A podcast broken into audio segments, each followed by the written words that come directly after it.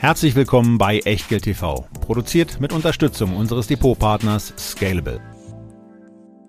Heute bei Echtgeld TV der Blick ins Immobilienaktiendepot meines Vaters.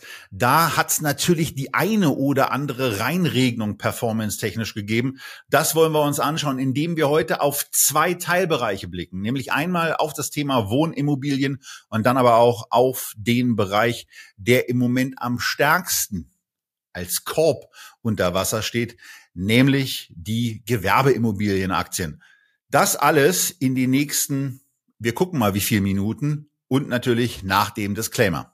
Ein kurzer Risikohinweis. Bitte beachtet, dass wir keine Anlageberatung erbringen und auch keinerlei Aufforderung zum Kauf oder Verkauf von Wertpapieren geben. Wir unterhalten uns über Geldanlage und mögliche Investments und ihr macht daraus bitte, was ihr für richtig haltet. Denn jede Entscheidung, die ihr trefft, ist allein euer Risiko und wir übernehmen für die Inhalte und die Unterlagen in der Sendung und auf der Website keinerlei Haftung. Zum Nachlesen gibt's diesen Disclaimer auf www.echtgeld.tv slash Disclaimer. So, und nachdem wir das Rechtliche jetzt auch hinter uns haben und ähm, ihr möglicherweise auch schon seht, dass wir eigentlich beide die gleiche Hintergrundfarbe bei der Wand haben, könntet ihr euch fragen, warum wir denn, wenn wir schon die gleiche Farbe nebeneinander haben, nicht nebeneinander stehen. Das hat einen Grund. Wir sind zwar beide in Städten mit B, aber Icke bin eben weiterhin in Berlin und Christian hat nach Italien verschlagen, wo er im schönen Bozen zugeschaltet ist um da was genau eigentlich zu machen? Ja, hallo, ich bin in der autonomen Provinz Bozen und zwar in Bruneck und bin hier für den Raiffeisen Investment Club in Südtirol unterwegs. Hab drei Veranstaltungen diese Woche, eine in Bruneck, zwei in Meran und nutze das Ganze natürlich auch, um ein bisschen hier in dieser wirklich schönen Ecke die Landschaft zu genießen, ein bisschen Wellness zu machen, ein paar Leute zu treffen. Und für mich ist das hier so ein bisschen wie an der Börse kräftige Volatilität. Letzte Woche war ich schon mal in Italien, in Civitavecchia und auf Sardinien. Da waren allerdings andere Temperaturen. Da waren so geschmeidige 20 bis 25 Grad. Jetzt hier in Bruneck liegt tatsächlich noch ein bisschen Schnee und es hat die Nacht gefroren und auch jetzt nur plus fünf Grad und die Sonne hat sich noch nicht gezeigt. Wenn ich also schlecht ausgeleuchtet bin, dann liegt das auch daran. Aber Christian strahlt ja für sich selber, der braucht keine Ausleuchtung. Wichtig für euch ist an dieser Stelle, dass wir diese Sendung für uns relativ ungewöhnlich am Montag aufnehmen.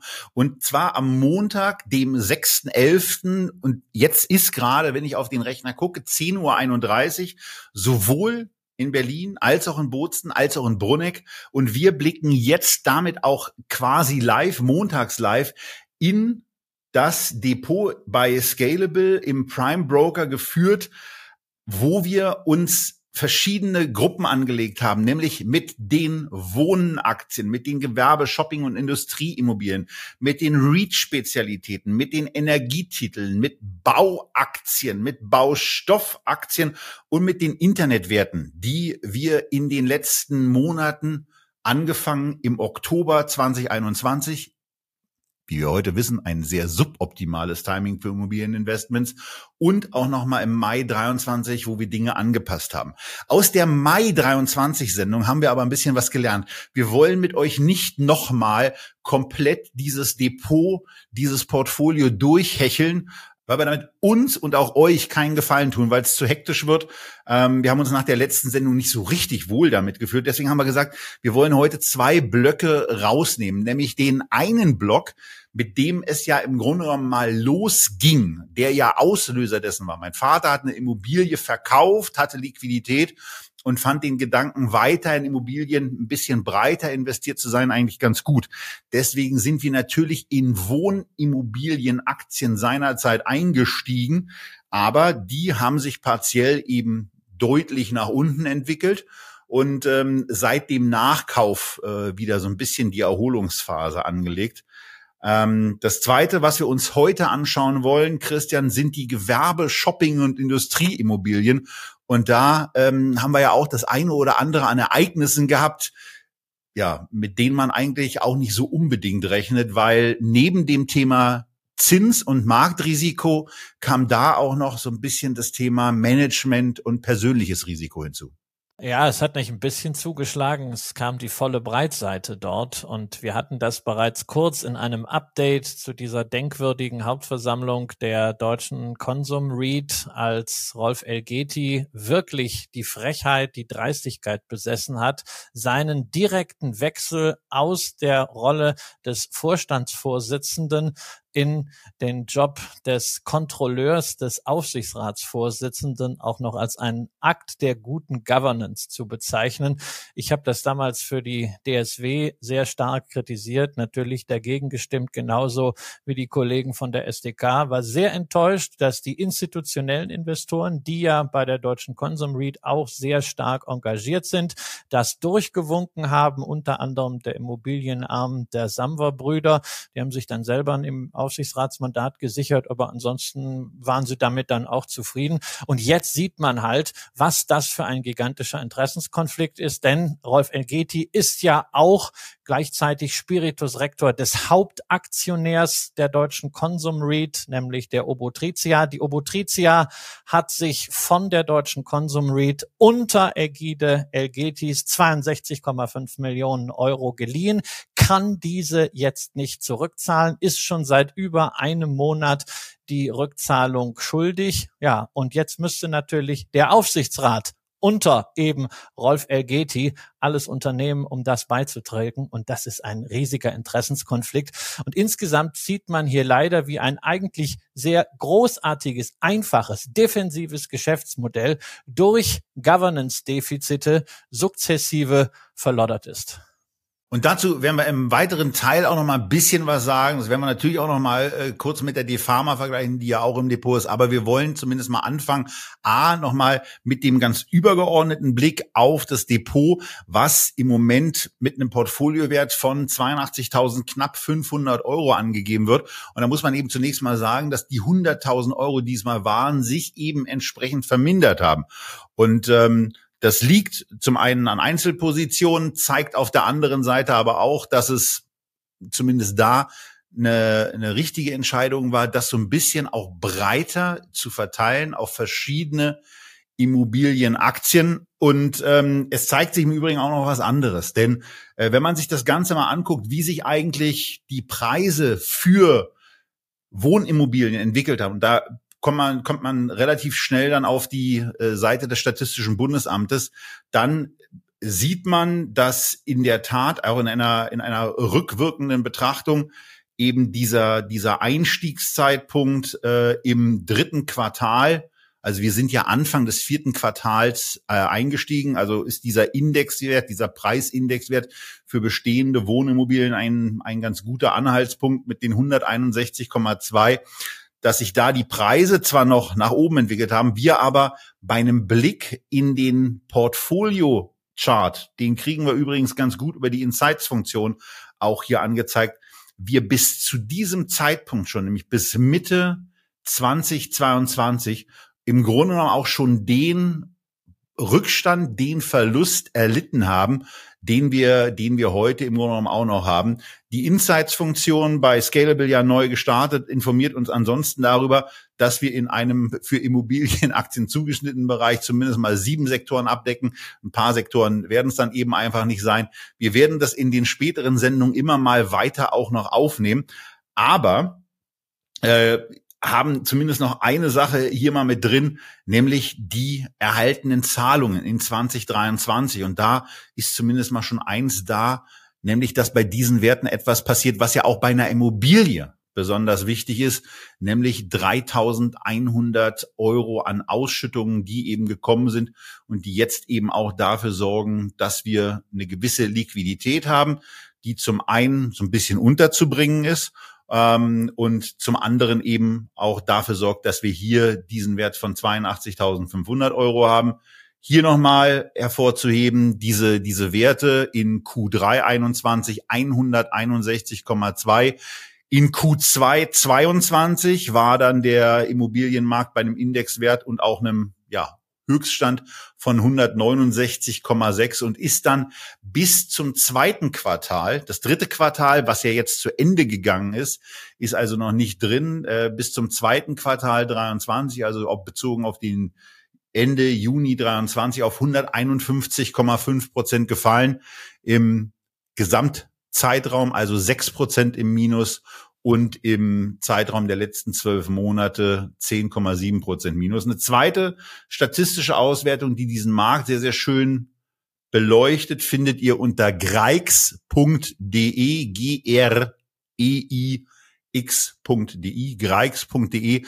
Da werden Immobilien ähm, Marktentwicklungen dargestellt, insbesondere für verschiedene Städte. In den Städten hier ist enthalten Frankfurt, Berlin, Hamburg. Ich hätte München sehr gerne auch mit dazu genommen, aber da gibt es einen kleinen Datenfehler ähm, in der in dem Bereich der der letzten Darstellung fürs äh, fürs abschließende Quartal. Ähm, deswegen also nicht so nicht so Kern äh, der Betrachtung, aber auch hier ist festzustellen, dass sich die Immobilienpreise in den in den äh, Regionen Hamburg und Frankfurt um 10 und 13 Prozent seit drittem Quartal 21 zurückentwickelt haben. Eine ganz interessante Ausnahmesituation, die uns auch bei im Grunde genommen der ersten und zweiten Aktie, die wir gleich besprechen werden, auch noch begleiten wird, ist das Thema Berlin. Berlin hat ähm, bezogen auf die letzten sieben Quartale, also unser Startquartal für den Vergleich bis zum zweiten Quartal 2023 um fünf Prozent zugelegt, hat aber in den letzten zwölf Monaten um vier Prozent verloren. Aber die Stabilität des Berliner Immobilienmarkts, die haben wir natürlich auch bei der einen oder anderen Aktie. Und die bringt uns, Christian, auch zu dem Thema, dass wir vielleicht auch noch mal etwas voneinander abgrenzen. Nämlich das, das eine Thema bei Immobilien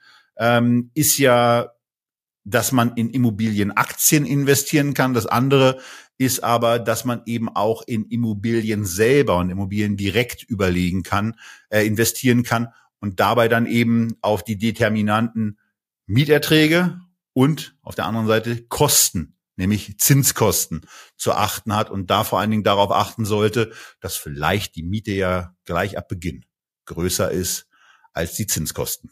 Ja, dass man es zumindest irgendwie schultern kann und dass man keine Schieflage hat bei der Finanzierung. Und wenn die Immobilie dann noch ordentlich bewirtschaftet ist, dann ist das doch eigentlich eine recht entspannte Sache. Also ich kenne jetzt niemanden, der Ende 21 eine Immobilie gekauft hat auf Basis einer soliden Kalkulation, diese vermietet hat, diese langfristig finanziert hat, am besten auf Endfälligkeit zehn Jahre. Ich persönlich habe das Ende 21 dann mit zwei Objekten noch auf 15 Jahre gemacht und dann ist komplett zurückgezahlt mit einem Eigenkapitalanteil von 50 Prozent. Sehr, sehr entspannte Sache, schöne Lage, auch in Berlin.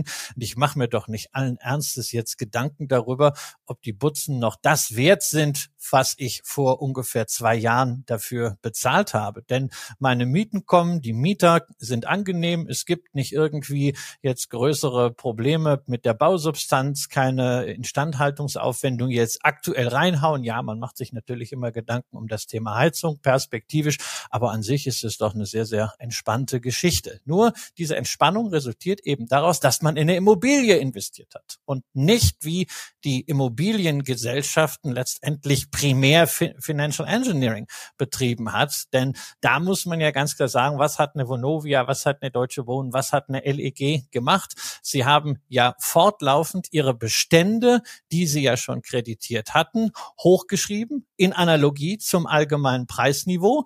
Damit hatten sie wieder neues Volumen, um neue Kredite aufnehmen zu können und ihren Bestand dann entsprechend auszuweiten. Und jetzt, wo die Zinsen eben gestiegen sind, wo das Geld wieder einen Preis hat, geht es eben darum, A, wie kann ich mich refinanzieren und B, wie kann ich vor allen Dingen diese Immobilien ordentlich bewirtschaften, so ich am Ende zumindest Erträge habe, die meinen gesamten Refinanzierungsaufwand decken. Und das ist im Moment eben die Herausforderung für die Immobilien. Und wir haben klar gesehen, an der Börse wird das, was du in den Indizes gezeigt hast, A, früher schon antizipiert. Es ging deutlich früher mit den Kursen nach unten bei den Immobilienaktien. Und B, es ist auch viel, viel dramatischer, eben weil es nicht nur um die Bewertung geht, sondern auch darum, wie wird die Refinanzierung ausfallen? Wird der Zinskostenschock am Ende so stark, dass man eventuell sogar die FFOs, die Funds from Operations komplett auffrisst und das dann am Ende was Negatives da steht. Wenn sowas aber passiert, dann ist es eben zumindest so, dass man hoffentlich noch Werte hat und der Vorteil, den man hier eben auch mal aus der ganz aktuellen Perspektive sagen kann und äh, nennen kann, wenn man nicht die Befürchtung hat, dass die Firmen infolge von steigenden Zinsen genau in solche Schieflagen kommen, dann bekommt man im Moment eben bezogen auf den Net Asset Value diese Immobilienvermögen, die in den Aktiengesellschaften hier enthalten sind, für einen sehr, sehr geringen und attraktiven Preis. Und ähm, das ist eben was besonders Schönes. Und man hat eben eine Sache nicht, äh, die ja von äh, Unwissenden, die uns in irgendwelchen äh, Social-Media-Bereichen immer wieder über den Weg laufen, die dann gerne von leistungslosem Einkommen sprechen.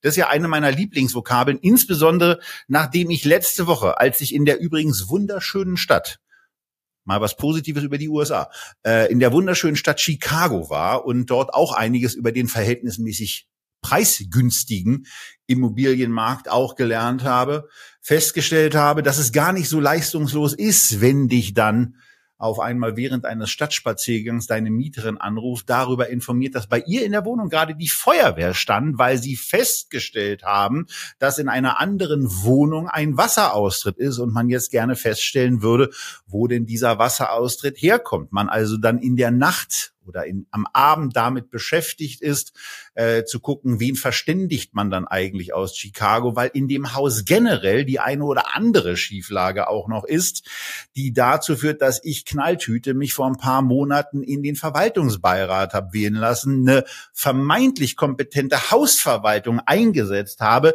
die obendrein in dem Wettbewerb auch die teuerste war und am kompetentesten wirkte. Und es stellte sich heraus, dass das eine kolossale Fehlentscheidung bei der Auswahl der Hausverwaltung war, die nämlich seitdem vor allen Dingen eins macht, nicht zu reagieren, nicht zu agieren und Dinge ähm, man kann gar nicht sagen verschleppt, sie lässt sie einfach liegen. So, das alles äh, geht jetzt gerade damit einher, dass wir gerade dabei sind, als Eigentümergemeinschaft natürlich eine neue Hausverwaltung zu berufen. Aber da ist so ein Rohrbruch dann auch nicht gerade die ideale Konstellation, vor allen Dingen, wenn man nicht so richtig feststellen kann, wo zum Geier der nun eigentlich möglicherweise entstanden ist. Also, wenn irgendjemand das Wort leistungsloses Einkommen mit einzelnen Immobilien, auch mit einzelnen Immobilieninvestments äh, so gleichsetzt, dann äh, kann man den einfach sofort in die Schublade der massiven Ahnungslosigkeit äh, packen. Und auch Christian, du hast es ja ähm, äh, bei der ein oder anderen Immobilie die du gerade saniert hast, auch dann erlebt, dass irgendwelche Sachen dann eben immer schiefgehen. Und da muss man eben schon mal sagen, diese ganzen äh, emotionalen und auch äh, finanziellen Belastungs- und auch Stresssituationen. Äh, zumindest diese hat man mit einem Investment zum Beispiel in die Vonovia-Aktie, unabhängig davon, dass unser erstes Investment nicht zum optimalen Zeitpunkt erfolgt ist. Aber die hat man mit einer Vonovia oder mit einer anderen Immobilienaktie nicht, weil da gibt's eben auch ein Team, was sich eben um alles kümmert. Und ich gucke am Ende eigentlich nur, was bleibt am Ende übrig. Sowohl an FFO als auch an Dividende. Naja, das hättest du mit einer guten Hausverwaltung und einer ordentlichen Bausubstanz wahrscheinlich auch. Aber ganz äh, Scherz beiseite. Es geht natürlich darum, du hast eine andere Form von Risiko. Du hast bei der einzelnen Immobilie natürlich das Standortrisiko. Du hast ein Klumpenrisiko, also die Breitdiversifikation von Standorten von einzelnen Objekten, die die Vonovia mit ihren, ich weiß nicht was, 780.000 Objekten, Wohnungen hinkriegt, die wirst du nie auch nur annähernd schaffen.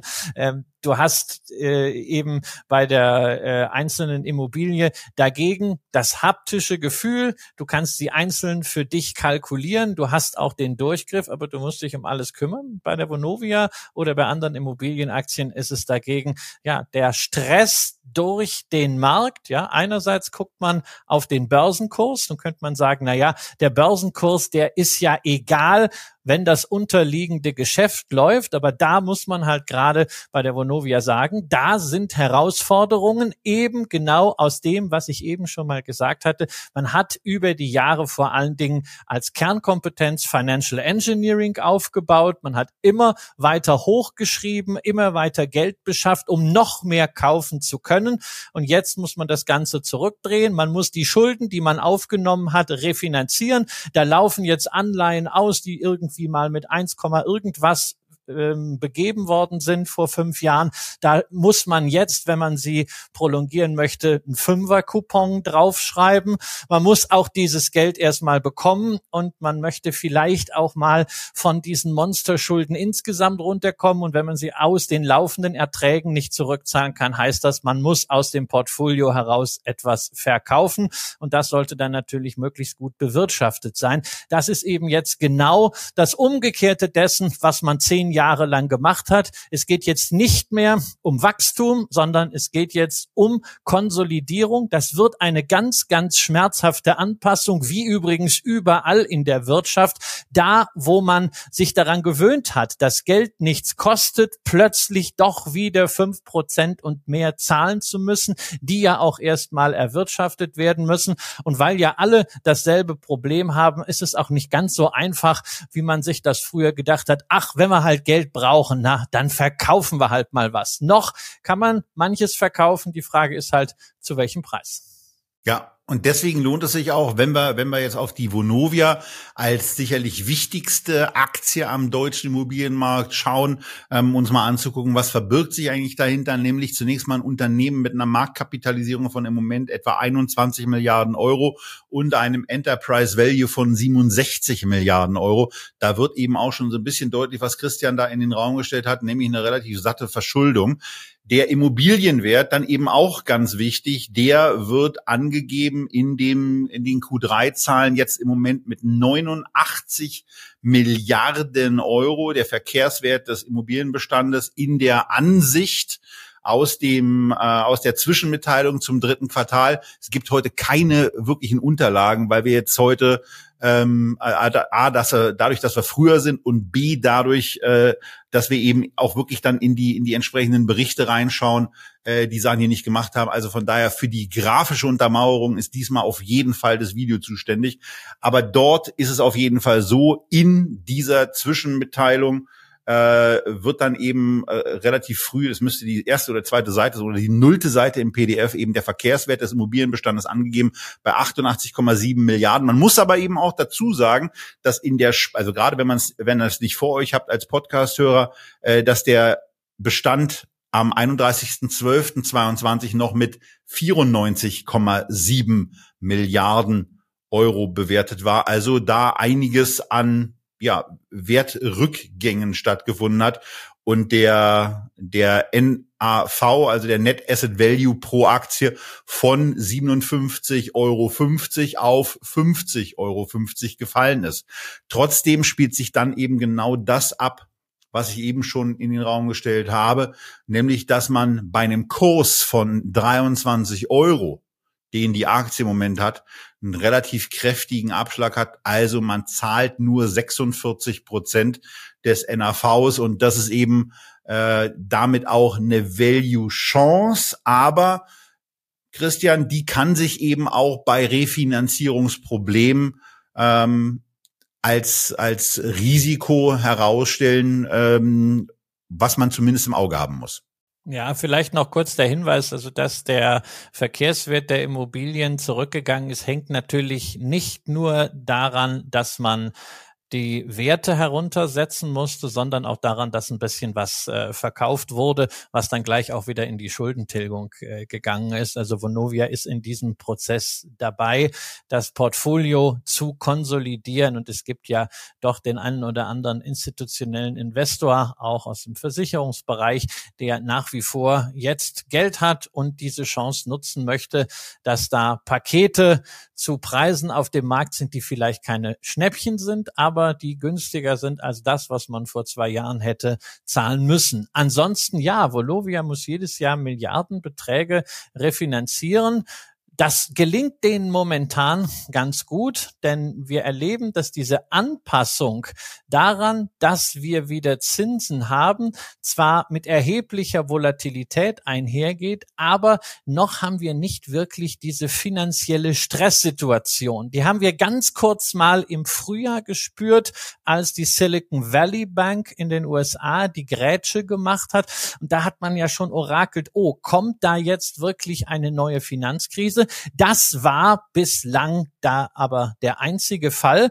Wir wissen aber nicht, wie das nach vorne aussieht. Und natürlich, Vonovia kann in einem normalen Szenario wahrscheinlich sich langsam auf dieses Zinsniveau einstellen. Man kann immer wieder etwas rausverkaufen. Aber was passiert, wenn es durch welchen Auslöser auch immer finanziellen Stress wie beispielsweise 2011 in der Eurokrise oder noch schlimmer 2008 nach äh, Lehman gibt, wenn es nicht mehr um die Frage geht, zu welchem Preis man refinanziert oder zu welchem Preis man Portfolioteile verkaufen kann, sondern ob man überhaupt noch Geld bekommt und ob man verkaufen kann, wenn der Finanzmarkt und der Immobilienmarkt schockgefrostet werden. Das ist dann das Risiko für eine Vonovia und für alle anderen Gesellschaften im Rahmen dieser Konsolidierung, die natürlich, wie auch sonst in der Wirtschaft, zwei, drei, vielleicht fünf Jahre in Anspruch nehmen wird, bis wir diese Exzesse der Null- und Negativzins Ära hinter uns gelassen haben. Das ist also eine sehr, sehr lange Perspektive und man sollte jetzt nicht unbedingt gleich darauf spekulieren, dass man sagt, ach, das wird alles ganz entspannt, wenn die Zinsen mal wieder runtergehen und nachdem die EZB jetzt ja schon nicht mehr erhöht hat, könnte es ja sein, wir haben das Plateau gesehen. Naja, die Notenbanken kontrollieren zunächst mal das kurze Ende der Kurve. Wir müssen aber gerade für die Immobilienfinanzierung eher auf das mittlere und vor allem lange Ende der Kurve gucken. Da ist der Einfluss der Notenbank begrenzt. Da sind schon auch Themen wie Staatsverschuldung, zu welchen Konditionen stellt man Staaten langfristig Geld zur Verfügung relevant. Und äh, man sollte eine Vonovia nicht als Spekulation auf sinkende Zinsen sehen. Das mag immer mal für kurzfristige Datzer sehen, sondern als Investment Case wird man hier haben müssen. Gelingt es, einen Konzern von äh, finanziellen Themen, von Financial Engineering rüber zur klassischen Immobilienwirtschaft als Kernkompetenz zu positionieren? Und dazu gäbe es natürlich auch noch diverse Fragen, die wir euch aber gar nicht beantworten könnten. Herr Buch, äh, da sind Sie natürlich aufgefordert, ähm, dem auch möglicherweise noch eine Ergänzung in ihren vielfältigen ER-Tätigkeiten hinzuzufügen.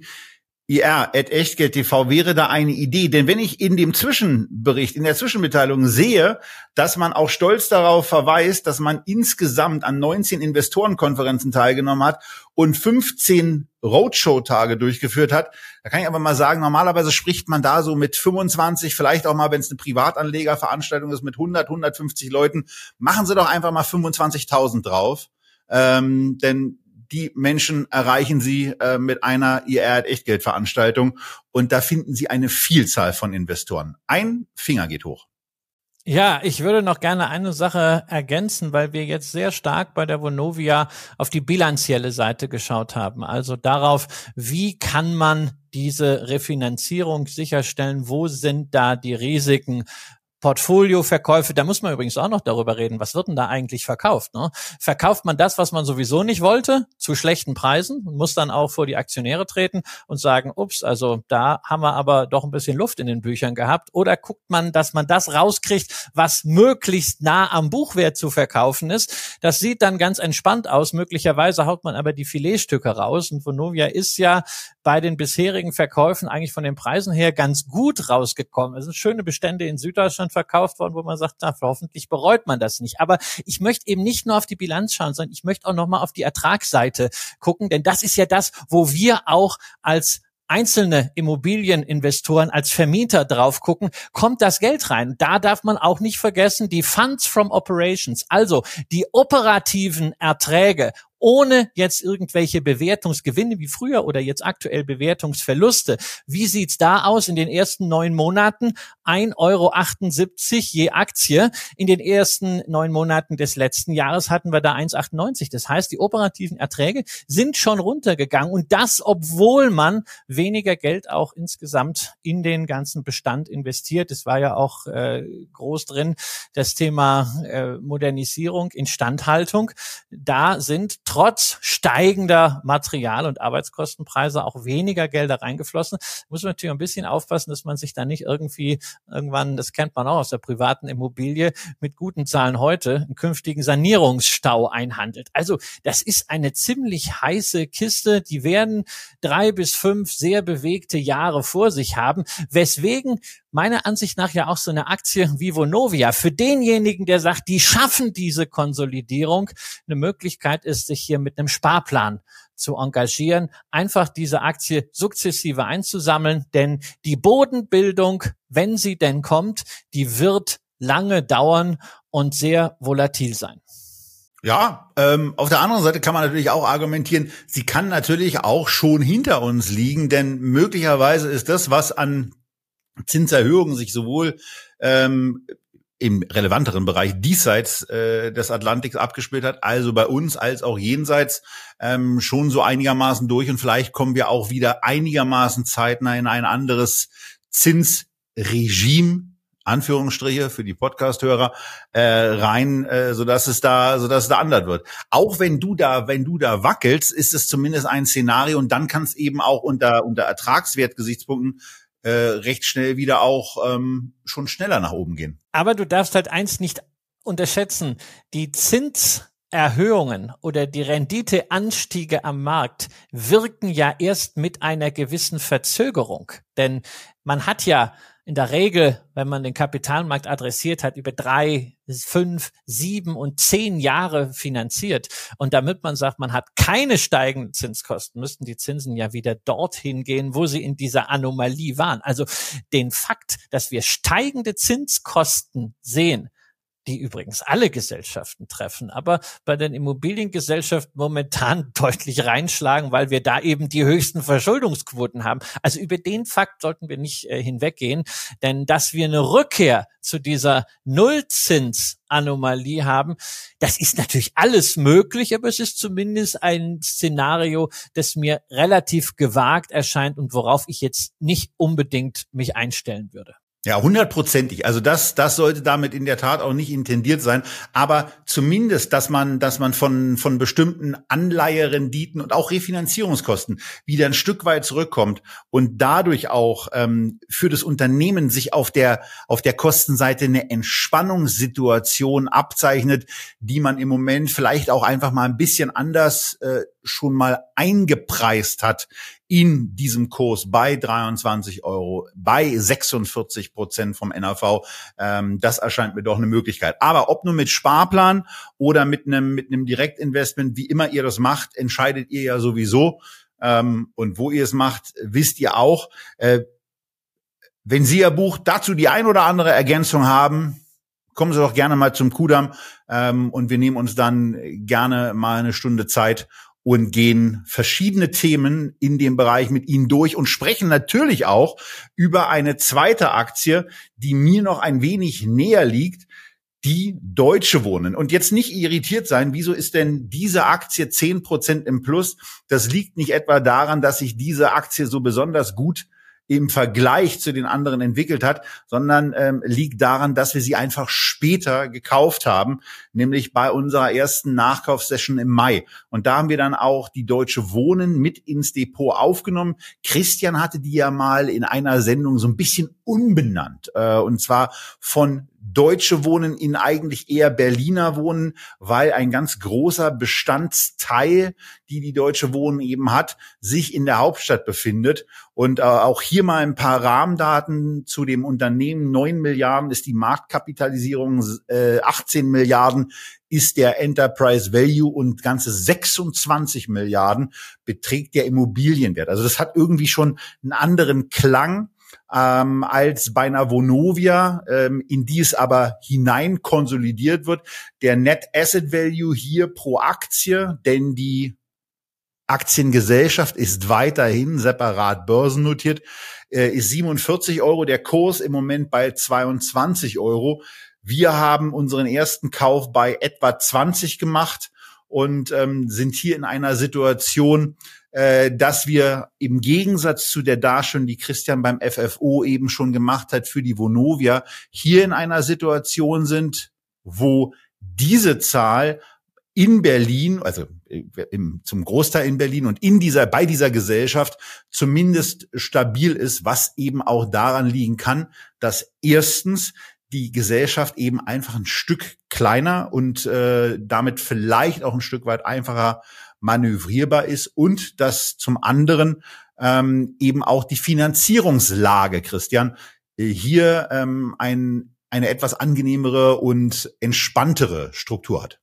Ja, denn es gibt diese Kennzahl Loan to Value, die also die aufgenommenen Darlehen in Relation zum Portfoliowert setzt. Portfoliowert wieder mit allen Abstrichen, ne, was Bewertungen eben nun mal betrifft. Aber die gelten natürlich für alle Gesellschaften gleichermaßen. Und da haben wir halt schon einen substanziellen Unterschied. Dieser Loan to Value liegt bei der Vonovia, also bei der Muttergesellschaft, bei 46,8 Prozent und bei der Deutschen Wohnen eben bei 29 Prozent. Prozent. Das ist deutlich komfortabler, insbesondere wenn man auch mal sieht, dass so gängige Covenants, also Eigenkapital- und LTV-Vorschriften in Kreditverträgen wie so eine 50 sehen. Also das ist hier wirklich komfortabel bei der Deutschen Wohnen.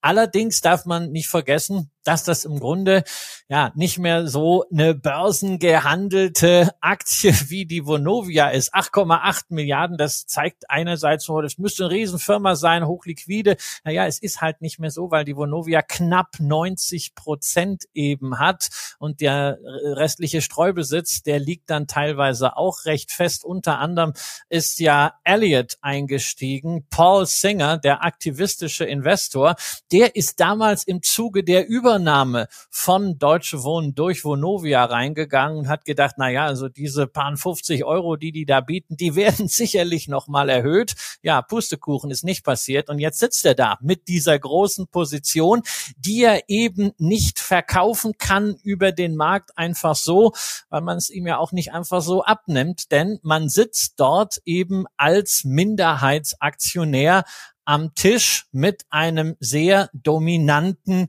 Großaktionär, der allerdings, auch das ist eine pikante Geschichte, nicht durchregieren kann. Normalerweise, wenn du knapp 90 Prozent von einer Firma hast, dann gehst du über die Schwelle und guckst dann, dass du ein Squeeze-out machst, die äh, Minderheitsaktionäre rauspresst, wäre ja gerade auf dem Niveau jetzt attraktiv, wo die Kurse gefallen sind, die Bewertungen auch runtergekommen sind. Man würde vielleicht auch schauen, dass man Gewinn ab Abführungs- und Beherrschungsvertrag macht. Aber alles das gibt's hier nicht, denn die Vonovia, die darf nicht über die 90 gehen, weil ansonsten eine milliardenschwere Grunderwerbsteuer fällig würde für diese Übernahme. Und insofern ist man hier ja eigentlich ein bisschen eingeloggt. Die Deutsche Wohnen kann einfach ihren Bestand weiter vermarkten. Sie zahlt aber nur die Mindestdividende von vier Cent, die aktienrechtlich vorgesehen ist. Mehr Kapital wird da nicht rausgezogen. Es ist also eine Geschichte, die für geduldige Investoren nur attraktiv ist. Die Frage ist, ist Paul Singer wirklich geduldig. Bislang hat er das nicht unbedingt bewiesen. Der hat sich ja sogar mit den Sambas bei Rocket Internet angelegt, hat das auch geschafft, hat die tatsächlich zu einem Angebot gedrängt, was dann deutlich über dem Delisting-Angebot liegt. Das wird hier nicht so funktionieren. Vielleicht kriegt Vonovia einen befreundeten Investor, der Singer irgendwann mal die Anteile abkauft. Momentan beschränkt er sich darauf, richtig stunk zu machen, denn die Deutsche Wohnen hat Geld ausgereicht als Kredit an die Mutter Muttergesellschaft. Und das sind immer schwierige Fälle. Insbesondere stellt sich dann die Frage, ob der Aufsichtsrat wirklich unabhängig hier im Interesse der Aktionäre, alle Aktionäre der Deutschen Wohnen agiert hat oder nicht einseitig eine Vonovia bevorteilt hat. Das will Singer durch einen Sonderprüfungsantrag klären lassen. Der ist in der Hauptversammlung erwartungsgemäß abgeschmettert worden. Jetzt gibt es das Gerücht, dass er ein Gericht äh, veranlassen will, dass dort ein äh, Sonderprüfungsantrag angeordnet wird. Also das bleibt spannend. Das ist eine Geschichte, die ein Eigenleben hat. Ich persönlich finde es gut, die deutsche Immobilienaktie, die ich bei mir, eben weil sie nicht ausschüttet, in der vermögensverwaltenden GmbH hat. Aber auch hier, es ist etwas für Menschen mit Zeit. Und tendenziell wird die Reaktion der Deutsche Wohnenaktien gerade auf positive Nachrichten von der Zinsseite nicht so stark ausfallen wie etwa bei der Vonovia, weil wir haben halt hier Sonderfaktoren und wir haben eine geringere Verschuldung. Ja, das ist alles richtig. Aber vor allen Dingen spricht auch für ein Aufstocken des Investments, was ich hier schon vorbereitet habe, nämlich auf das gleiche Wertniveau, mit dem wir im Moment in die Vonovia selbst und auch in die LIG investiert sind.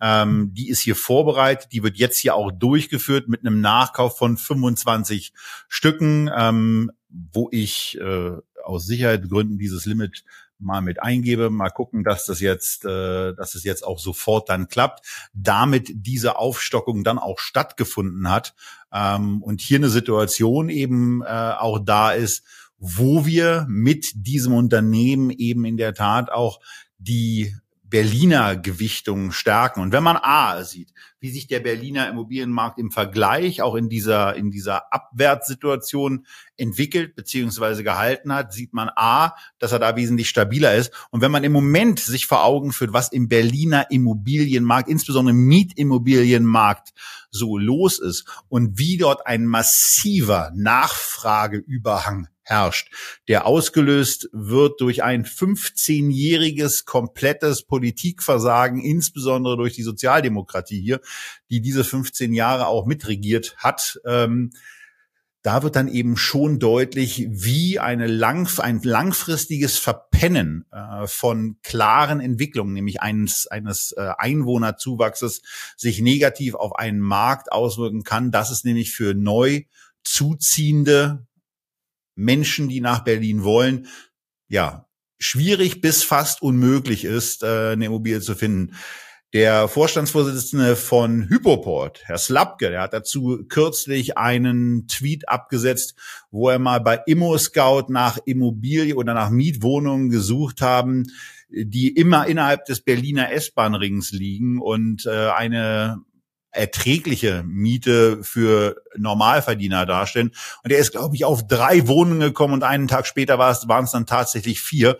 Aber es wird vielleicht deutlich, äh, und für diejenigen, die den Berliner S-Bahn-Ring nicht kennen, das sind schon ein paar Bezirke und es ist eine, das ist schon mal eine ganz ordentliche Fläche, wo 1, 1,5 Millionen Menschen mindestens leben dürften, ähm, äh, wo es eben äh, mit vier Wohnungen nicht so lange reicht. Also von daher glaube ich da, dass die Deutsche Wohnen da gut aufgestellt ist mit ihrem Portfolio, zumindest auf der Erlösseite keine besonderen Befürchtungen hat. Natürlich das, was Christian vorhin angemahnt hat, äh, beim Thema, beim Thema der Bestandsverwaltung eben darauf zu achten hat, dass es keinerlei Rückstände gibt, ähm, so wie ich sie beispielsweise in der, in der Immobilie habe, äh, die ich mir vor über 20 Jahren gekauft habe ähm, und bei der ich persönlich zwar sehr entspannt agiere, aber eben trotzdem einen klaren Klumpen in meiner persönlichen Vermögensallokation habe. Hier ähm, hat man ein paar mehr Wohnungen.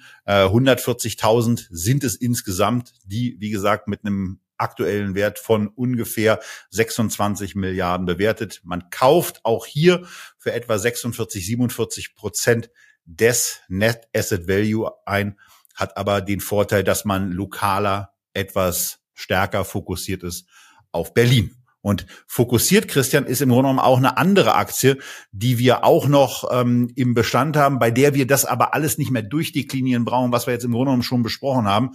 Ähm, das wäre die LEG. Ja, es ist das gleiche Thema wie bei der Vonovia oder bei der Deutschen Wohn, nur halt irgendwie so dazwischen angesiedelt, auch von der Größe, ähm, regional eben mit anderem Bezug, sehr starker äh, Schwerpunkt in Nordrhein-Westfalen, in Westdeutschland. Und letztendlich gelten dort dieselben Themen auch mit Blick auf Portfolioverkäufe. Da wird immer mal was rausgegeben. Man sieht ja auch manchmal bei diesen Gesellschaften tatsächlich schon Werbung äh, bei, bei Instagram, dass man jetzt äh, Wohneigentum äh, verkaufen kann. Das ist natürlich mühsam, wenn man so einzelne Wohnungen rausverkauft als ein solcher Konzern, aber es ist eben auch ein Vertriebskanal. Und da ist auch am Ende die Frage, verkaufst du die Filetstücke, damit du jetzt gut dastehst vor deinen Aktionären äh, und sagst, seht ihr mal, hier, unser Net Asset Value, der ist gar nicht äh, überhöht, sondern den lässt sich tatsächlich, der lässt sich tatsächlich auch am Markt lukrieren. Oder haust du das raus, was du eigentlich sowieso nicht wolltest, so hm, die Sachen so so ein bisschen so die die Bad Bank äh, nimmst deutliche Abschläge in Kauf, stehst dafür hinterher vielleicht deutlich besser da, musst aber jetzt sagen, ja, da war Luft. Also es ist bei allen Gesellschaften äh, dasselbe. Es gibt immer so ein paar Argumentationen auch aus der aus der Nachhaltigkeitsecke, die dann sagen, ja, eine LEG ist eigentlich diejenige, die ein bisschen sympathischer rüberkommt als die Vonovia. Das sind dann persönliche Präferenzen. Vonovia muss man sagen, ist halt schon der Gradmesser für den äh, deutschen Immobilienmarkt. Äh, eine LEG ist halt eine regionale Kriminalstory, ähnlich wie eine TAC, die ja sich aus dem Depot im Frühjahr verabschiedet hatte, wo wir eher den Norden äh, und Osten Deutschlands hatten, äh, wo auch dazu aber noch eine Sondersituation mit der Projektentwicklung in Polen war, die man eingekauft hatte und wo natürlich noch ein spezielles Risiko drin war, deswegen da erhöhte Volatilität. Letztendlich haben wir da überall dieselben Themen. Ich persönlich meine, dass man, wenn man das Thema abdecken will, mit dem großen Wert, nämlich der Vonovia, das ganz gut tun kann. Und wenn man wirklich Geduld äh, hat, wenn man Sondersituationen mag, auch keine Angst vor diesen verschiedensten Einflüssen hat, die bei solchen Werten mit starken Großaktionär, aktivistischen Investoren, äh, Gerichtsentscheidungen eine Rolle spielen können, dann eben die Deutsche Wohnen. Und wir haben sie ja beide im Portfolio. Ansonsten ist bei einer LEG noch zu sagen, so die Rahmendaten vielleicht nochmal 5 Milliarden Market Cap, äh, 15 Milliarden Enterprise Value. Also das ist so vom Verhältnis her ungefähr das, was wir bei einer Vonovia auch schon hatten. Immobilienwert hier 18,9 Milliarden. NAV, wie auch auf der Company Presentation aus dem August 23, die aus mir unerfindlichen Gründen in Englisch gehalten ist. Vielleicht habe ich auch, habe ich mich auch dusselig angestellt und keine deutsche gefunden. Vielleicht, Herr von Lackum, Frau Köhling und Herr Wiegel, ist es aber auch mal an der Zeit, da was Deutsches bereitzuhalten, ähnlich wie natürlich auch Sie sich herzlich nach Berlin eingeladen fühlen können. Ähm, den ersten Kauf hatten wir hier bei 121 Euro, das zur Vollständigkeit. Den Zukauf haben wir bei 55 Euro getätigt. Jetzt steht die Aktie bei 67 und in dieser, in dieser Unterlage auch wenn sie auf Englisch gehalten ist, sind eben äh, spannende Folien, zum Beispiel diese Übersicht, die Financial Summary auf der Seite 5. Darüber hinaus ist dann auf der Seite 14 auch noch herausgearbeitet, wie man eigentlich auf der operativen Ebene, also wie sieht's eigentlich mit der Kaltmiete aus, wie sieht das Operating Income aus, wie sieht auch ein EBITDA aus, ähm, also viel auch die Sachen, wo es nicht so sehr um Zinsen geht, ähm, äh, so, so genauer aussieht, ähm, aber es geht dann eben auch ähm, ums Portfolio, was auf Seite 17 in verschiedenen Bereichen dargestellt ist und es gibt auch eine Finanzierungsübersicht, die ähm, einen relativ entspannt, ein, ein relativ entspanntes Unternehmen äh, dort darstellen lässt, was ähm, im Grunde genommen von sich sagt, dass es so das Thema bis 2024 schon mal äh, so für sich gelöst hat und da keine Probleme sieht. Und ähm, bei allem, was ab 2025 dann so eintritt, dann man eben ohnehin fortgesetzt in Gesprächen und auch in Vorbereitung ist. Das äh, soll es zu dem äh, Unternehmen an der Stelle gewesen sein. Äh, ich will noch eine Sache hier abschließend sagen äh, zu dem Thema Wohnimmobilien, weil wir jetzt über die Vonovia gesprochen haben, weil wir die Deutsche Wohnen im Grunde genommen nochmal äh, hier ergänzt haben von der Position. Die LEG haben wir besprochen. Über eine Aktie, die im Übrigen auch am stärksten im Minus ist, haben wir nicht gesprochen, das ist die Noratis. Das war damals schon ähm, eigentlich eine spekulativere Position, weil man, weil man hier eine etwas andere Strategie fährt, nämlich auch ganz bewusst auf Aufwertungszeiträume setzt, auf Verbesserungen von Gesamtumfeldern und damit auch handelsaktiver ist. Ähm, das alles Herr Speth, Herr Bugarski, äh, können Sie aber besser erklären, als wir es können. Und von daher auch hier äh, der, der Appell an die Vorstände, doch mal vorbeizukommen. Wir werden die Norates an der Stelle nicht weiter vertiefen, weil sie äh, hier auch unter die ähm, unter die Markt der 100 Millionen recht deutlich gefallen ist. Im Moment bei einer Marktkapitalisierung von 44 Millionen steht. Ähm, wir halten diese Position einfach ähm, und äh, gucken mal, was da in den letzten, nächsten sechs bis zwölf Monaten passiert. Grundsätzlich ist der Eindruck, den ich gewonnen habe, dass hier eigentlich sowohl auf der Gesellschafterebene ähm, äh, genug Rückendeckung da ist und auch genug Rückenwind grundsätzlich für das Geschäftsmodell da ist, damit sich Aktien nicht nur stabilisiert, sondern eben auch wieder eine andere Richtung, nämlich die nach oben äh, einnehmen kann. Mehr dazu hoffentlich gerne mal in den nächsten Wochen und Monaten von Seiten des Vorstands bei Echtgeld TV. Und das wäre dann ähm, aus meiner Sicht, Christian, so das Thema, was wir zum und über die Wohnimmobilienaktien heute zu besprechen hätten. Und nachdem wir die dann also hinter uns lassen können und lassen wollen, gehen wir jetzt auf die zweite Gruppe, die wir im Depot auch angelegt haben, nämlich um Gewerbe, um Shopping und Industrie. Und da haben wir zum Einstieg schon kurz über die deutsche Konsum und die, naja, äh,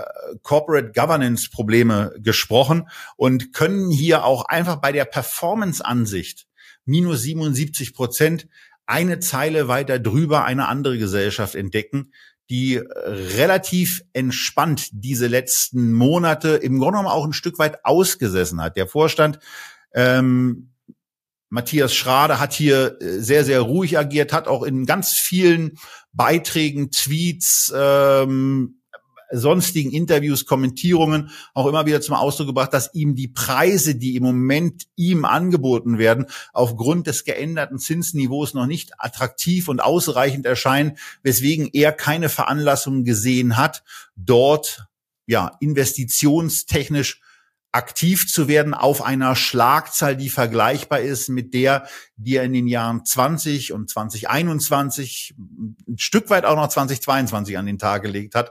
Aber danach äh, brach der Dealflow so ein bisschen ein. Aber das ist an der Stelle eben auch kein Problem, weil hier ein Vorstand agiert, der sich erkennbar klar und ähm, auch offensichtlich wirklich zu 100 Prozent um genau das Geschäft kümmert, nämlich bei der Fachmarkt und für die Fachmarkt AG Bestände zu kaufen, diese zu bewirtschaften, diese von der Bewirtschaftungssituation zu verbessern und ansonsten sich über steigende Mieten, die auch äh, Inflationsindexierungen haben, zu erfreuen. Ja, und man sieht also wirklich, wie gut dieses Geschäft mit diesen Nahversorgungszentren läuft, wenn man sich wirklich auf dieses Geschäft konzentriert, das solide bewirtschaftet, solide finanziert und keine Nebenkriegsschauplätze eröffnet, also nicht nebenher noch eine Bank übernehmen will, sich bei einem Kuvertiermaschinenhersteller einkauft oder so 3D-Figürchen von Fußballern produzieren lassen will und das dann ganz groß als NFT-Story aufblasen möchte. All diese Aktivitäten hat ja Rolf Elgetti in den letzten Jahren dann angestoßen. Das ist ein wesentlicher Grund dafür,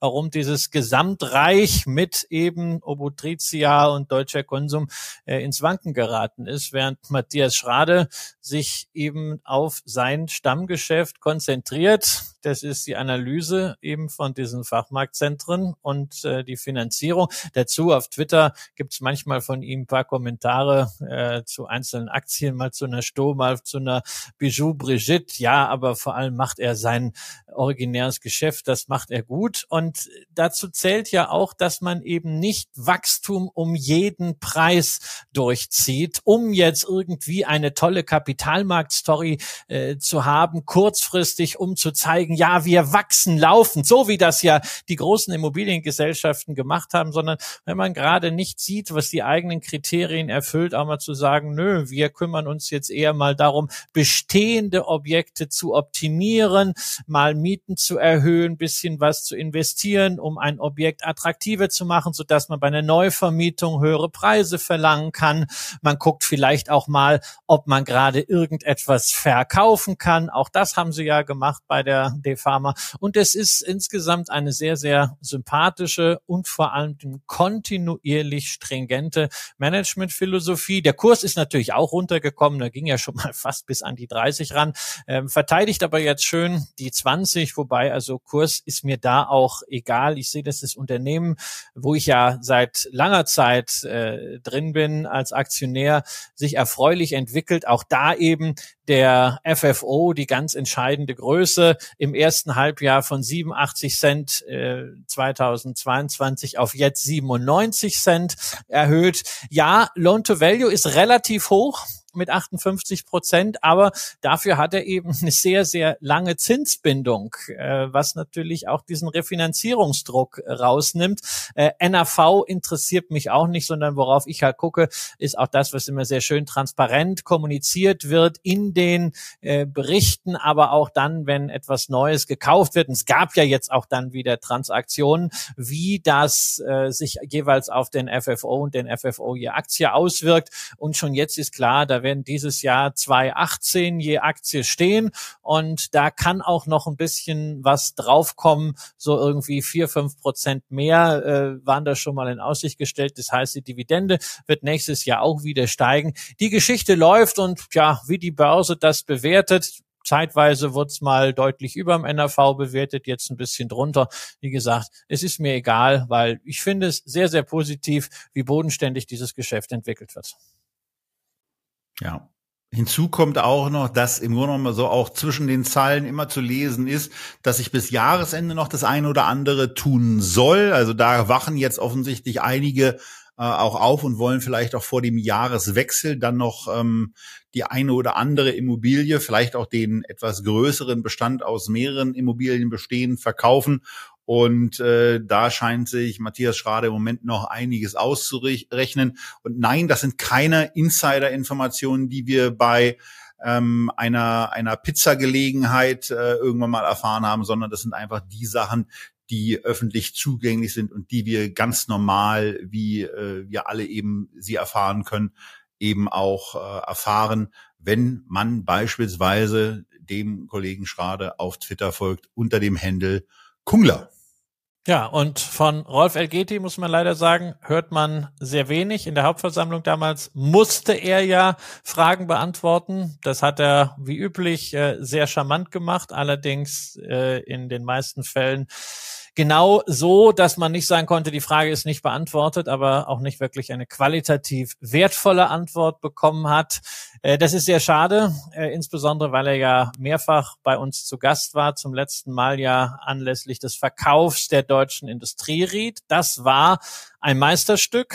Da ist man zu einem sehr, sehr guten Kurs rausgekommen. Ja, auch er im Rahmen dieser Transaktion mit äh, CTP aus den Niederlanden, aber mit Fokus auf Osteuropa. Es ist ihm bei der deutschen Konsum nicht gelungen, nicht rechtzeitig und man fragt sich natürlich dann immer, äh, was man auch irgendwie an der an der Einschätzung einer Person vielleicht hätte verbessern müssen. Ich kann nur sagen, also ich habe mit äh, Rolf Elgeti bei der äh, TAC, die er ja davor aufgebaut hat, äh, gutes Geld verdient mit der deutschen Industrieried.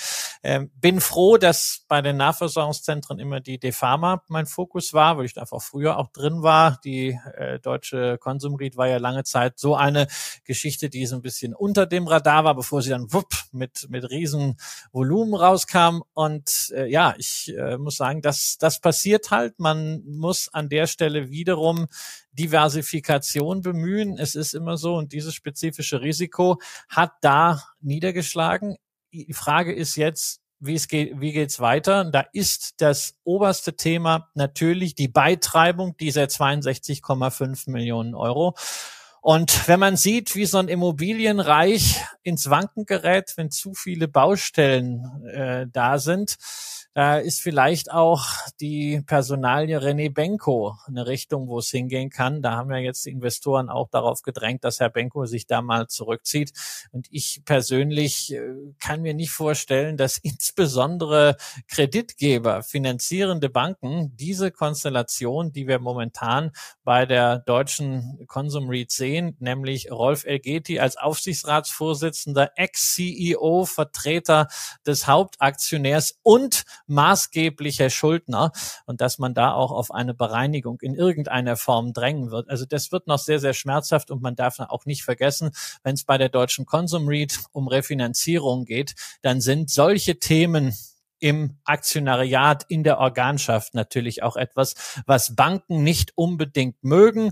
Und es ist auch alles ein Störgeräusch in einer insgesamt herausfordernden operativen Phase. Man bindet sehr, sehr viele Managementkapazitäten einerseits für diese ganze Causa Elgeti, andererseits für das Thema Kapitalbeschaffung und Refinanzierung und kann sich vielleicht auch nicht ausreichend um Marktchancen beziehungsweise die ordentliche Bewirtschaftung der bestehenden Liegenschaften kümmern. Und von diesen beiden deutschen Gewerbe- und Shoppingimmobilien gehen wir jetzt weiter zu einem internationalen Investment, was wir getätigt haben, nämlich in Castellum. Die sind im skandinavischen Bereich dann ähm, sowohl in Einzelhandelsimmobilien, aber im Wesentlichen eben in Büroimmobilienbereichen tätig, ähm, haben deutlich an Wert verloren. Nicht ganz so stark, wie es hier zum Ausdruck kommt, denn zwischenzeitlich sind auch noch ein paar Bezugsrechte eingebucht worden, dann auch verkauft worden, sodass sich diese Bilanz etwa 600 Euro besser lesen würde, als sie im Moment ist. Also das Kurs minus nicht bei 2600 läge, sondern bei etwa 2000 Euro. Ähm, nichtsdestotrotz ist hier ein Minus. Äh, die Gesellschaft schüttet im Moment äh, erstmal keine Dividende aus, hat wie gesagt 60 Prozent ihres Bestandes in Büroimmobilien. Und weil wir jetzt ohnehin noch auf unserem Schlusssport Platz für eine andere Aktie brauchen, ist hier der Moment gekommen, dass die Castellum heute äh, herausfliegt aus dem Depot und ähm, das äh, im Wesentlichen dem geschuldet ist, dass wir ähm, auch noch mal über eine andere Aktie äh, sprechen wollen, die ohnehin bei deutschen Investoren sehr beliebt ist, bei mir in der Vergangenheit nicht besonders beliebt war, die aber jetzt mittlerweile mal das gemacht hat, gemacht hat, was ähm, ja eigentlich schon längere Zeit in irgendeiner Form zu erwarten war, nämlich beim Preis einigermaßen deutlich zu reagieren. Hier ist also jetzt der Verkauf eingestellt. Das werden wir im Laufe der Sendung dann eben auch noch sehen. Im Zweifelsfall noch um den ein oder zwei Cent ähm, entsprechend anpassen. Aber das soll es zur äh, Castellum an der Stelle äh, vom Schwerpunkt her gewesen sein. Denn ähm, wir wollen ja über eine andere Aktie sprechen, Christian. Und ähm, da höre ich ja schon den ein oder anderen vor dem Fernseher oder vor dem Gerät oder äh, im Podcast-Modus befindlich da sitzen und jetzt denken, oh, oh, oh, oh, oh, die wollen doch jetzt nicht wirklich über Realty Income sprechen und sie dann möglicherweise auch noch kaufen. Ja, tatsächlich. Es ist noch gar nicht so lange her, dass wir über Realty Income gesprochen haben. Das war, glaube ich, Ende Juni im letzten großen äh, Update. Und schon da haben wir ja durchaus auch erwähnt, dass das Unternehmen sich ordentlich aufgestellt hat.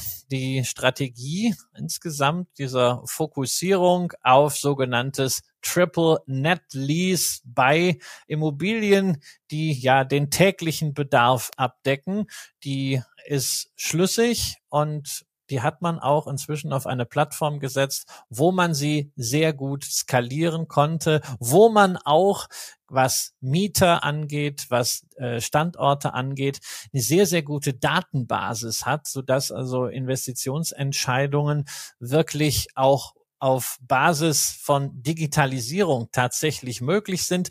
Das ist alles fein, aber wir haben damals schon gesagt, das, was den Kurs der Realty Income Aktie kurzfristig im Wesentlichen beeinflussen wird, das ist die Zinsseite. Nicht, weil die jetzt so einen wahnsinnig kurzfristigen Refinanzierungsdruck haben. Nö, nö, also die müssen natürlich immer wieder was refinanzieren, aber auch da haben sie also die Fälligkeiten wirklich schön sauber über die Zeit verteilt. Nee, es ist halt einfach das Thema, dass natürlich mit Staatsanleihen eine gewisse Konkurrenz da ist zu einem solchen Immobilienportfolio. Wir haben über dieses Thema, inwieweit Anleihen generell eine Konkurrenz zu Aktien äh, darstellen gesprochen. Ich erlaube mir da nochmal den Hinweis, es sind zwei unterschiedliche Welten. Das eine ist Kapitalüberlassung gegen einen Zins, der in aller Regel fix ist und am Ende gibt es das Kapital zurück. Das andere ist Beteiligung an einem Vermögen und während die Zinsen ja fix sind für die gesamte Laufzeit, hat man bei einer Immobiliengesellschaft eine Perspektive. Das ist ja auch etwa durch Inflation, was gerade bei solchen Mietverträgen ja auch ein wichtiges Thema ist, äh, mehr werden kann. Gleichzeitig hat man nicht die Sicherheit wie bei einer Staatsanleihe. Das gilt es irgendwie in Einklang zu bringen. Ein gewisser Wettbewerb ist da. Und nachdem wir ja bei den langfristigen Staatsanleihen in den USA vor zwei Wochen für einen ganz kurzen Moment tatsächlich die magische 5%-Marke, fünf Euro ins Phrasenschwein für diese magische, psychologisch wirksame Marke, diese fünf Prozent gesehen haben, ist die Realty Income Aktie nochmal abgetaucht. Dazu hat Realty Income etwas gemacht, was man vor zwei, drei, vier, fünf Jahren immer gefeiert hat, wo man jetzt sagt, muss das denn sein? Denn sie haben in Wachstum investiert. Sie übernehmen Spirit Realty Capital, einen anderen börsennotierten REIT, etwas kleiner, der das Portfolio eigentlich ganz gut ergänzt, die Mieterstruktur insgesamt noch etwas harmonischer gestaltet, ein paar Klumpen rausnimmt und sie müssen dafür nicht einmal Geld in die Hand nehmen, weil das Ganze läuft im Rahmen eines Aktientauschs ab. Die Spirit-Aktionäre haben hinterher 13 Prozent an der kombinierten neuen Realty Income Gesellschaft aber man hat halt momentan bei Wachstum und Immobiliengesellschaften irgendwie so ein Bauchgrimm. Deswegen ging es jetzt noch mal runter. Bei 50 Dollar sind wir jetzt. Ne? Der Kurs war vor gut einem Jahr noch bei 75, also 33 Prozent. Das fängt keine Dividende auf, auch wenn sie monatlich gezahlt wird. Aber immerhin stehen da jetzt 6% Dividendenrendite, während wir bei den US-Staatsanleihen wieder bei 4,6% angekommen sind. Ja, nun muss man natürlich sagen, äh, dass mir diese Aktie in den letzten Jahren nicht immer Spaß gemacht hat, ähm, weil wir in einer für uns dann relativ legendär gewordenen Sendung, also insbesondere ich mal so ein bisschen auf das Ding raufgedroschen haben und ich bestimmte Formulierungen nach wie vor auch ähm, absolut schwachsinnig finde. Äh, mittlerweile habe ich ja auch herausgefunden, dass diese Monthly Dividend Company auch noch als Trademark geschützt ist, aber ich auch so ein bisschen sage, wie nötig muss man es eigentlich haben?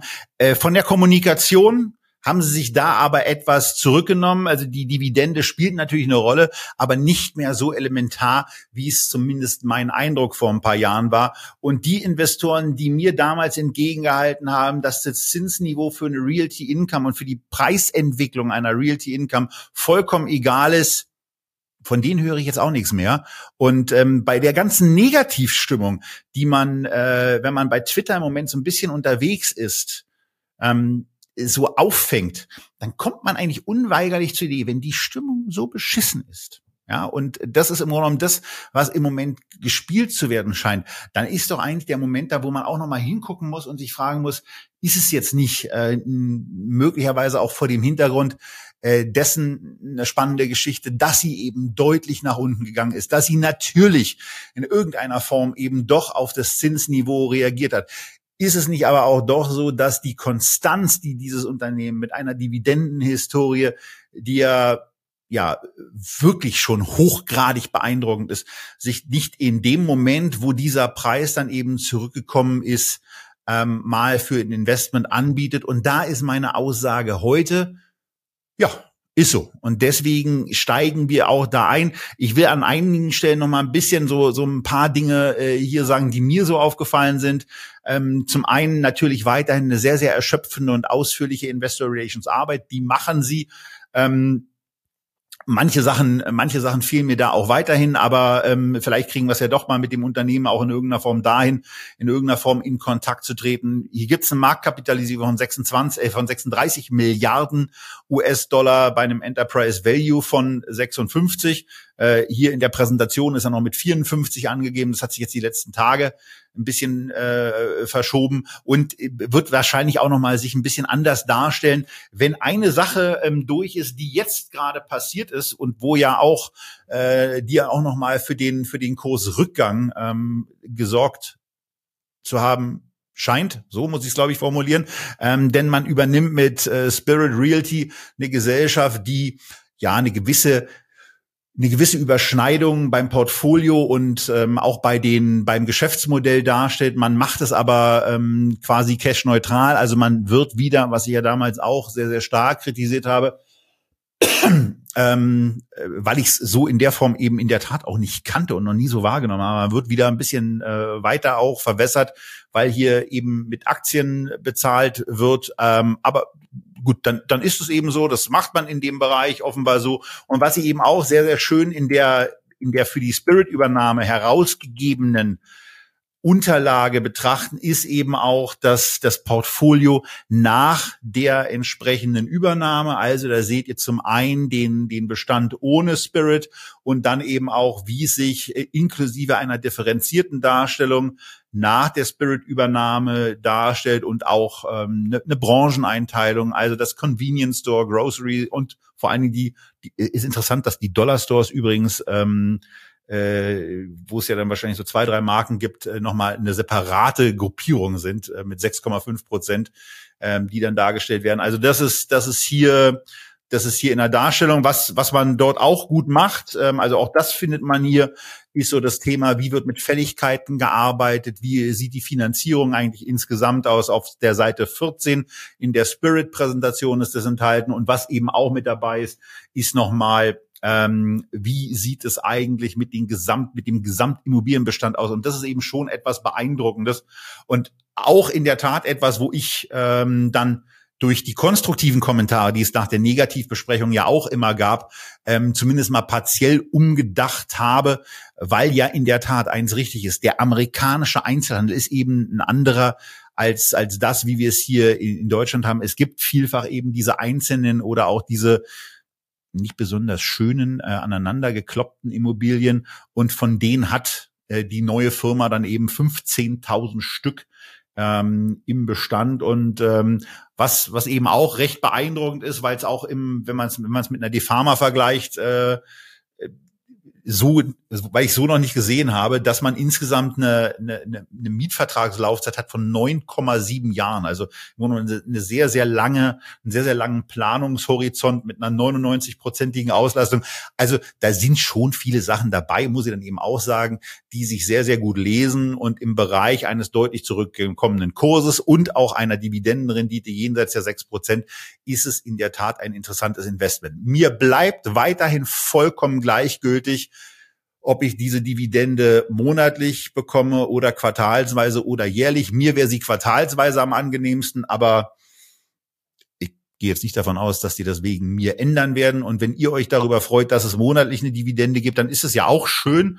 Ähm, und äh, ist so vielleicht unter diesem Income-Investment-Gesichtspunkt äh, in der Tat auch eine, eine ganz schöne Sache. Eine, eine, ein Punkt, der mir noch aufgefallen ist, den äh, würde ich ganz gerne in der Tat auch noch mal kurz zeigen ist in einer anderen IR-Präsentation mit aufgenommen worden und greift in, geht in so einen Bereich rein, den wir hier bei Echtgeld auch schon verschiedene Male hatten, ähm, nämlich ab Seite 41, da wird äh, auch über über andere Bereiche gesprochen, wo man äh, wo man eben reingeht und wo man auch Chancen sieht. Und was sie herausarbeiten in der August-Präsentation ist, dass konsumerzentrierte äh, Medical Real Estate. Und das ist eine ganz interessante Aufstellung. Die machten eben zehn Prozent vom Portfolio aus, aber sie gehen dann nochmal von der, von der US-Bevölkerung gehen in die US-Bevölkerung rein, die zumindest noch wächst. Das ist jetzt schon mal was ganz Schönes. Aber wo eben auch die über 65-Jährigen in den nächsten Jahren äh, überproportional auch zum Bevölkerungswachstum äh, an Anzahl zuliegen werden. Auch wenn die USA ja im Gegensatz zu allen anderen Industrienationen eine zurückgehende Lebenserwartung haben, äh, wird ja häufig auch vergessen. Trotzdem, hier ist es so, dass eine Zunahme der über 65-Jährigen und auch eine Zunahme der über 85-Jährigen erwartet wird. Und was brauchen die? Richtig. medizinische Versorgung. Und das ist eben etwas, äh, dem man sich hier widmet und wo man so ein paar Folien mit reingemacht hat, die für den einen oder die andere von euch vielleicht ganz interessant sind und wo ich einfach mal empfehlen würde, da noch einen Blick drauf zu packen. Und ähm, während ich jetzt noch mal an Christian übergebe, äh, kaufe ich jetzt mal den ersten Bestand äh, von 50 Realty Income Aktien. Denn Christian, wir haben ja, also man muss jetzt mal schon sagen, mit diesem Montag, mit dem 6.11. haben wir schon so ein bisschen, äh, so ein bisschen vom Timing her ähm, daneben gegriffen, weil die, die ganz aktuellen Quartalstands von Realty Income, die kommen mal original ein paar Stunden nach dieser Sendung raus. Ähm, äh, und deswegen eben ein Teil des Investments jetzt und danach gehen wir nochmal äh, mit einem Sparplan rein, mal gucken, über welchen Zeitraum. Och ja, weißt du, glaubst du denn, dass deine Einschätzung sich durch die Quartalszahlen ändert? Ich meine, die haben jetzt vor, glaube ich, 14 Tagen eine sehr umfassende Präsentation im Rahmen der Spirit-Übernahme abgegeben. Wenn es fundamentale Themen im äh, dritten Quartal gegeben hätte, die die Marktkonsenserwartung momentan nicht reflektieren, dann hätten sie es da reingepackt, dann hätte es irgendwie eine Gewinnwarnung oder eine Prognoserevision gegeben. Das war nicht der Fall. Insofern, ich glaube, für den Investment Case sind diese Quartalszahlen völlig irrelevant.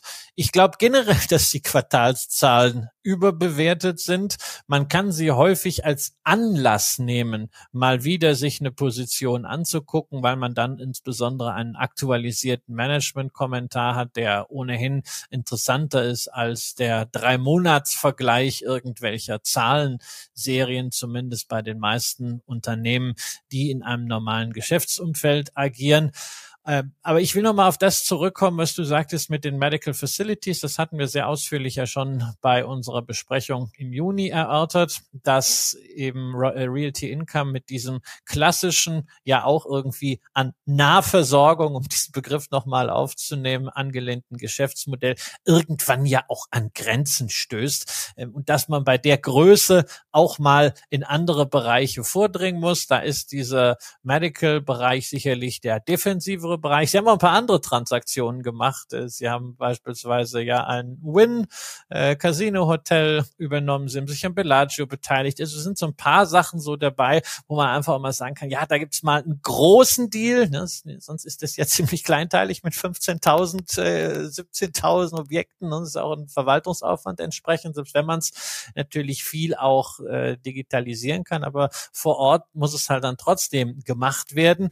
Und ja, man sollte äh, nicht unterschätzen, dass natürlich durch manche Zusatzinvestitionen auch dieses defensive Profil ein bisschen stärker zyklisch wird. Und da kann man halt hoffen, dass dieser Medizinbereich, der wirklich ja defensiv ist, dann auch genau so ausgebaut wird, wie man das mit dem Nahversorgungsbereich gemacht hat. So, die Realty Income ist jetzt also im Portfolio angekommen. Eine Sache hat sich aber noch nicht ergeben. Sie ist noch nicht im Gewerbe, Shopping und Industriebereich. Und das ändern wir äh, deswegen natürlich gleich. Packen Sie da jetzt also rein in diese ähm, entsprechende Gesellschaft mit dazu und äh, sind dann in der Situation, dass wir Defama, Deutsche Konsum, Dexus und Realty Income im Bestand hier haben. Die Dexus haben wir heute jetzt nicht behandelt. Da ähm, ist im Grunde genommen äh, im Wesentlichen zu sagen, dass äh, das Geschäft, was in Australien betrieben wird, ähm, äh, einigermaßen einigermaßen vernünftig läuft, äh, nach den Eindrücken, die ich äh, anhand der Unterlagen mir verschaffen konnte. Trotzdem hat die Aktie natürlich ähm, ebenfalls gelitten aufgrund des dort ja auch etwas stärker stattgefundenen Anstiegs der Zinsen.